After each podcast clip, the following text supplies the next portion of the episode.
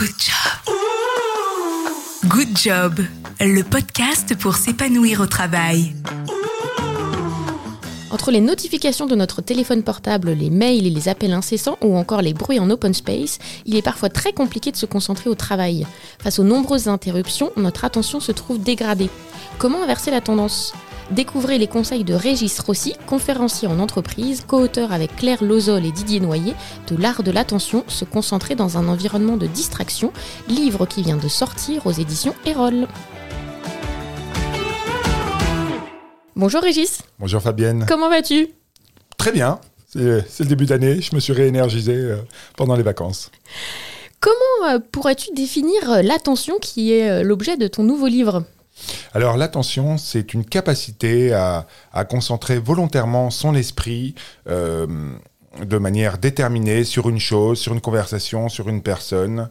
Voilà, c'est une intention d'être extrêmement concentré. Concrètement, comment ça marche, notamment quand on cherche à se concentrer au travail Eh bien, quand on veut se concentrer au travail, généralement, on ferme la porte. On ferme la porte si on a l'occasion, parce que parfois on peut être dans des open space. On se coupe des smartphones, généralement, parce que les notifications, les emails, les appels, évidemment, sont des ennemis de l'attention. Euh, voilà, et on se met dans un endroit plutôt tranquille, dans lequel on se sent bien ça va favoriser évidemment notre attention. Pourquoi est-ce qu'on devrait tous aujourd'hui faire attention à notre attention au travail? Quels sont les avantages? Qu'est-ce qu'on y gagnerait? Oui, tout simplement parce qu'aujourd'hui, on s'est rendu compte que hum, les technologies, les, voilà, les smartphones euh, ont un véritable impact sur nos capacités attentionnelles. Et que aujourd'hui notre attention est de plus en plus faible et elles ont des conséquences évidemment sur notre équilibre émotionnel, sur notre relation avec les autres, sur notre bien-être. Et donc ce sont des enjeux vraiment importants pour soi mais également pour l'entreprise. L'attention est devenue une denrée rare et pourtant c'est un joyau qu'il faut polir. Oui, c'est une ressource précieuse, comme vous le dites dans le livre. Tout à fait. C'est une vraie ressource parce que à partir du moment où on arrive à développer une attention forte euh, avec soi, avec l'autre, eh bien, on développe son intelligence émotionnelle et qui, euh, qui va nous permettre de, de réussir les défis qui, qui sont les nôtres. Alors ce n'est pas si facile de réussir à se concentrer, tu l'as dit notamment avec euh, le, digital. Je vais te lire un extrait du livre d'Erwan Devez, 24 heures dans votre cerveau, qui est paru aux éditions Larousse, et je vais te demander de réagir. La multiplication des possibilités d'interaction a logiquement entraîné une explosion de l'information disponible. Un nouveau mot a fait son apparition pour décrire cette web errance, nous faisant surfer en permanence d'une page à l'autre l'infobésité. Or, comme le souligne Herbert Simon, la profusion d'informations entraîne une pauvreté de l'attention. Autrement dit, plus votre cerveau sera bombardé d'informations futiles pour simplement savoir, et moins il sera à même de développer ses circuits cérébraux avec de l'information utile pour comprendre. Il se cantonnera dès lors à un rôle passif et non actif et ne sera plus en capacité de créer de nouveaux neurones et connexions synaptiques. On comprend là toute l'importance fondamentale pour le cerveau de savoir trier et hiérarchiser l'information pour ne retenir que celle indispensable. Cette plus grande sélectivité des informations permettra d'améliorer sa capacité attentionnelle et décisionnelle, mais également de bénéficier de temps de récupération cérébrale supplémentaire essentiel au bon fonctionnement du cerveau.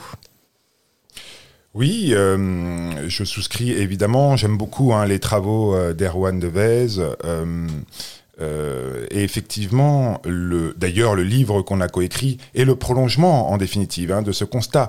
Nous, on est parti du constat que l'attention était une denrée rare, on l'a dit tout à l'heure, et qu'elle était un, enjeu majeur pour le bien-être individuel et collectif. Et quand ça, pour, à mon sens, c'est le défi du 21e siècle véritablement de réussir à se reconnecter. Parce qu'en définitive, ce qui est en train de se passer en ce moment, c'est qu'on a une baisse croissante de nos capacités d'empathie. Et ça, euh, c'est compliqué lorsqu'on doit relever les défis qui sont les nôtres aujourd'hui. Alors, comme le, dit Erwan Devez, un des, ennemis de l'attention, c'est l'infobésité. Il y a aussi euh, le multitâche au bureau où on pense qu'en faisant euh, plusieurs choses en même temps, on va réussir à, tout faire et à bien faire. Or, c'est vraiment une erreur. Oui, bien sûr. Euh, on parle de cécité attentionnelle. C'est notre très grande difficulté à pouvoir nous concentrer sur plusieurs choses à la fois. En fait, on est certain d'y parvenir, mais c'est un leurre. On se ment à soi-même. Les dernières études euh, ont démontré que euh, nos capacités d'attention, en définitive, sont extrêmement limitées et que on est à peu près 3% seulement à pouvoir faire plusieurs choses en même temps sans subir une baisse de concentration et que 97% d'entre nous seraient moins vigilants, perdraient de l'efficacité. Voilà, et moi, euh, avec ma casquette d'illusionniste, évidemment, puisque mon métier c'est d'être conférencier, je le démontre en live à travers des séquences où je prouve évidemment ce que nous sommes en train de nous dire à travers des séquences. Alors souvent c'est du pickpocket, mais ça peut être également euh, des changements qui ont lieu euh, sous nos yeux. je change de, chemise par exemple et personne ne s'en aperçoit. La couleur a changé, on ne s'en aperçoit pas. Donc euh, voilà, ce sont des, voilà, des, des, moments qui nous permettent de prendre conscience. Et c'est à partir du moment où on a ces prises de conscience que l'on change. Est-ce que tu aurais euh, un conseil en particulier pour les managers? Parce que vous décrivez très bien dans le livre le quotidien des managers où euh, on est sans cesse interrompu, où quand c'est pas les mails, les appels, c'est les collaborateurs qui viennent, dit t'aurais pas une minute. Mmh. Est-ce que tu aurais une astuce en particulier ou un conseil pour eux? Oui, c'est-à-dire de jalonner ces journées par des temps de récupération de l'attention ou des temps de concentration. Il est vraiment important dans son calendrier, je dirais même journalier, de s'offrir des moments de de, pause ou en tout cas de, des moments où on s'isole. C'est vraiment important et d'ailleurs, euh, euh, quand on a travaillé sur cet ouvrage, on est allé euh, rencontrer des personnes qui sont des championnes de l'attention et en fait, elles ont toutes ce point commun-là, c'est de pouvoir s'isoler pour pouvoir réfléchir. évidemment, le manager, son objectif, c'est de conduire évidemment ses équipes, mais également, il a un il a tout un pan de sa, vie à réfléchir, euh, à euh, anticiper, et, donc euh, ce temps-là demande de la réflexion. Donc voilà, c'est de pouvoir jalonner, de pouvoir fermer la porte, de pouvoir dire dans ces tranches horaires-là, ne, pas, me déranger, de, s'extraire de, des médias, évidemment, hein, de l'ordinateur ou de son téléphone ça, ce, sont vraiment des, petits pas, mais qui vont faire la grande différence. En essayant de sacraliser ces temps-là euh, dans l'agenda Et oui, parce que c'est pas simple. Aujourd'hui, on sait qu'un manager est coupé toutes les 12 minutes, à peu près. Et. Euh, et je rejoins ce que dit euh, Erwan, c'est-à-dire que à partir du moment où on est déconcentré, où notre attention est malmenée, eh bien notre cerveau va devoir prendre un temps de réadaptation. Et ce temps, très variable sont les études, mais on sait que c'est euh, plusieurs minutes. Donc euh, vous êtes concentré, vous êtes déconcentré toutes les 11 minutes.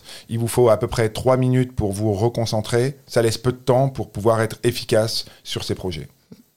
On va s'intéresser maintenant euh, aux, solutions un peu plus euh, précisément. Qu'est-ce qu'on peut faire pour améliorer, optimiser son attention? Je vais te partager euh, le secret de Guillaume Néry, qui est champion du monde et recordman d'apnée en profondeur. Il s'exprime dans le podcast Les secrets du mental de Mokaker. Tu vas me dire ce que tu en penses. Mon rituel avant de plonger, il est essentiellement concentré sur comment je respire. Et finalement, c'est mon outil pour pouvoir créer un peu le pont entre le corps, je rentre par l'intermédiaire du corps dans l'apaisement du mental. mon objectif, c'est vraiment d'atteindre cette idée du calme intérieur. Euh, je pense que dans toute réalisation de performance, alors encore plus en apnée où on doit être dans une consommation d'énergie minimale, je pense que c'est valable dans absolument tous les domaines qui requièrent une performance, y compris une performance intellectuelle. Euh, à un moment donné, si on arrive à convoquer cet état de calme intérieur profond, bien installé. Euh, derrière, on a toutes les armes pour pouvoir euh, euh, donner absolument le meilleur de notre capacité. Et créer le calme intérieur, pour moi, ça, j'utilise le, voilà, la, respiration comme une baguette magique. Alors la respiration, c'est une baguette magique? Ouais, j'allais parler de la cohérence cardiaque. Donc je souscris évidemment. effectivement, la cohérence cardiaque devrait être enseignée euh, dès le plus jeune âge. Et d'ailleurs, euh, je me félicite des annonces qui ont été faites hein, par Gabriel Attal lorsqu'il était ministre, euh, parce que des cours d'empathie, des cours sur l'intelligence émotionnelle et donc sur la cohérence cardiaque vont être administrés, et l'ont déjà été hein, par le passé. Hein. Il y avait déjà eu des prototypes à Poitiers notamment. La cohérence cardiaque, tout le monde devrait la pratiquer tous les jours. C'est extrêmement simple et elle nous permet, évidemment, comme il le dit très bien, d'être dans un état de sérénité. Et en définitive, elle n'est pas. Euh, alors, il parle beaucoup des performances, mais je pense que euh, on n'a pas besoin d'aller chercher de la performance pour utiliser la cohérence cardiaque. Nous avons tous dans nos vies des moments qui vont être plus ou moins stressants, où, voilà, le pouls cardiaque va être beaucoup plus important, eh bien là, euh, à ce moment-là, quand on, quand on le ressent, eh bien, on doit utiliser euh, la cohérence cardiaque, c'est des exercices de respiration, ça prend 5 minutes maximum et c'est extrêmement efficace, ça oxygène notre cerveau et ça nous permet d'être dans un état beaucoup plus serein. Il y a deux émotions fondamentales qui, combattent euh, en permanence en chacun d'entre nous, euh, la colère et tous les sentiments négatifs qui en découlent, et la sérénité et toutes les émotions positives qui en résultent. Voilà, donc c'est la recherche de cet état serein qui va nous permettre effectivement de, développer euh, cette attention. Alors au-delà de la cohérence cardiaque qu'on peut pratiquer tous les jours, voire plusieurs fois par, jour, qu'est-ce que tu nous recommanderais de faire comme routine aussi pour optimiser ou améliorer notre attention? En fait, il y a des exercices qui fonctionnent extrêmement bien pour développer son attention. Par exemple, faire un puzzle. Faire un puzzle de 1000 pièces, par exemple, va nous permettre en définitive de mobiliser notre attention sur ben voilà, la, construction euh, de ce puzzle. Et en définitive, on va, on va prendre du plaisir. Il va falloir faire preuve de, évidemment, de patience, d'abnégation.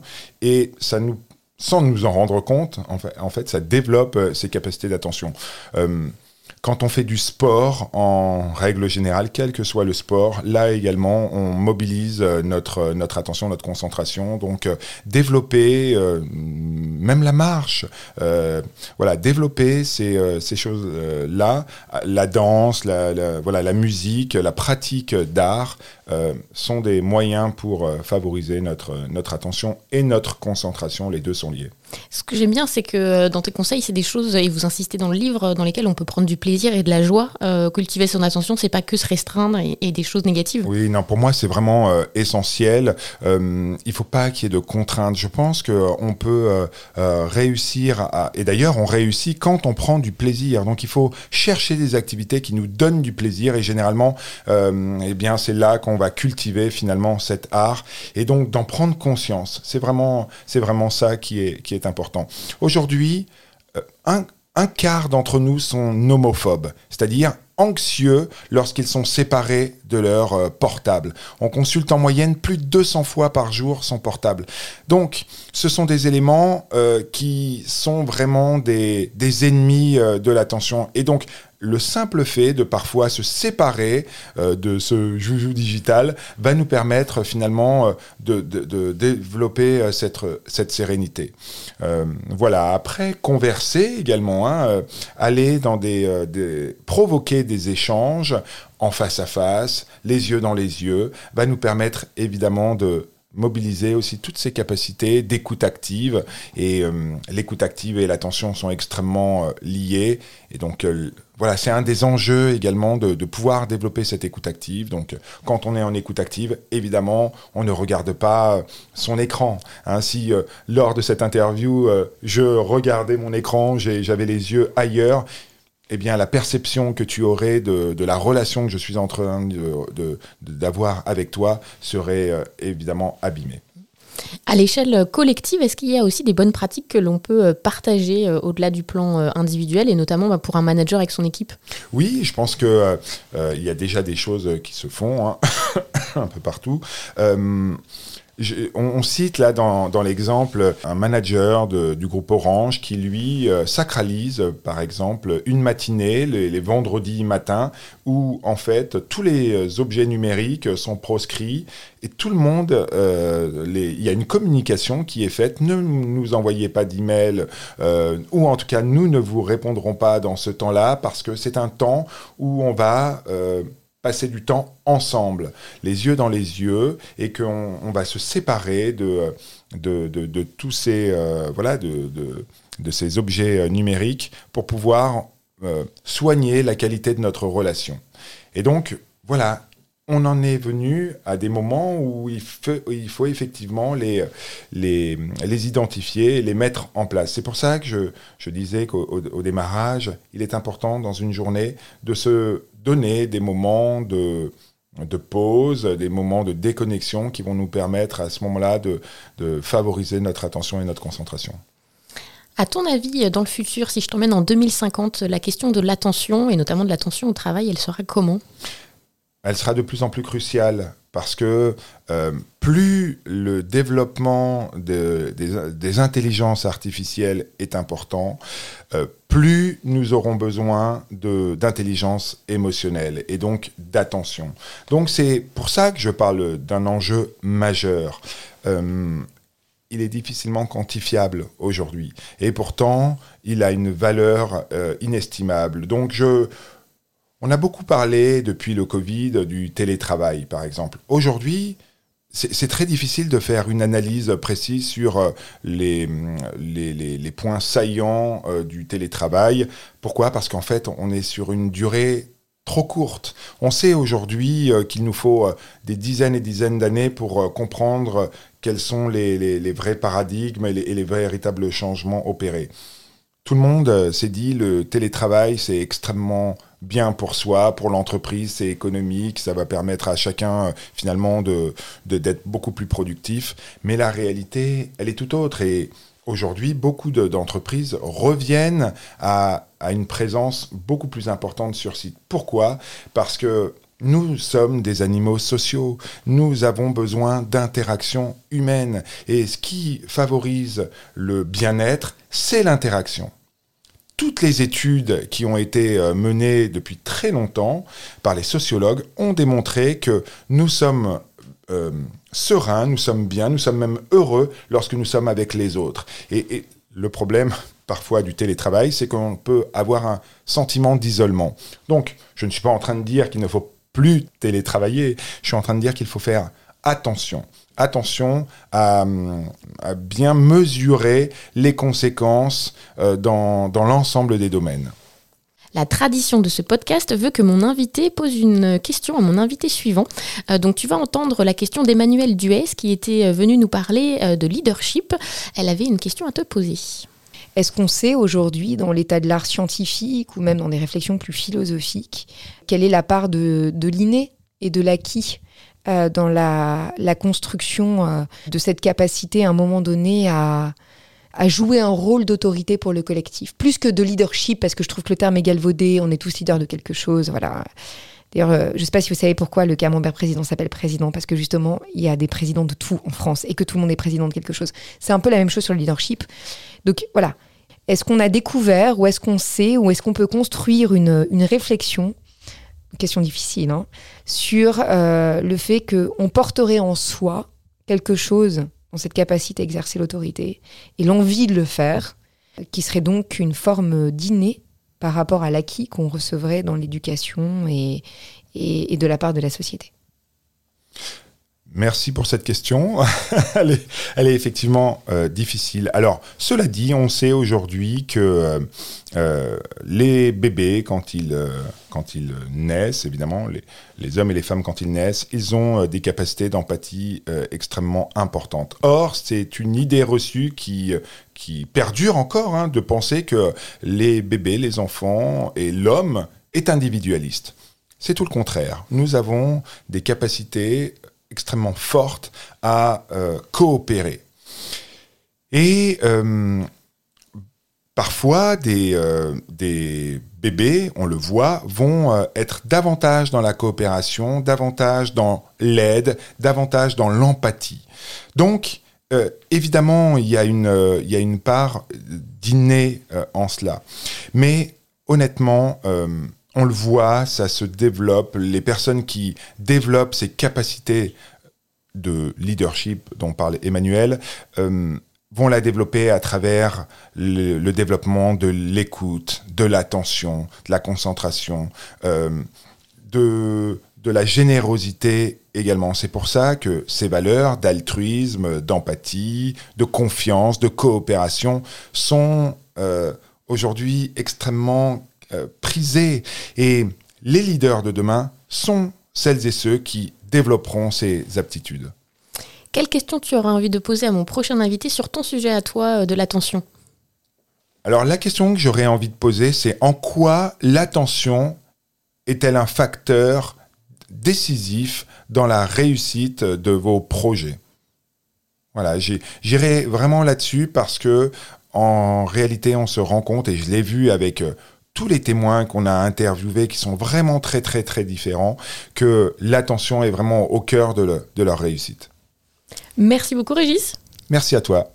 Je rappelle ton livre L'art de l'attention, se concentrer dans un environnement de distraction. Et donc on a bien compris, on met un petit peu sur pause et on se met dans sa bulle pour réussir à se concentrer. Bonne journée, à bientôt. À bientôt, merci beaucoup. Good job.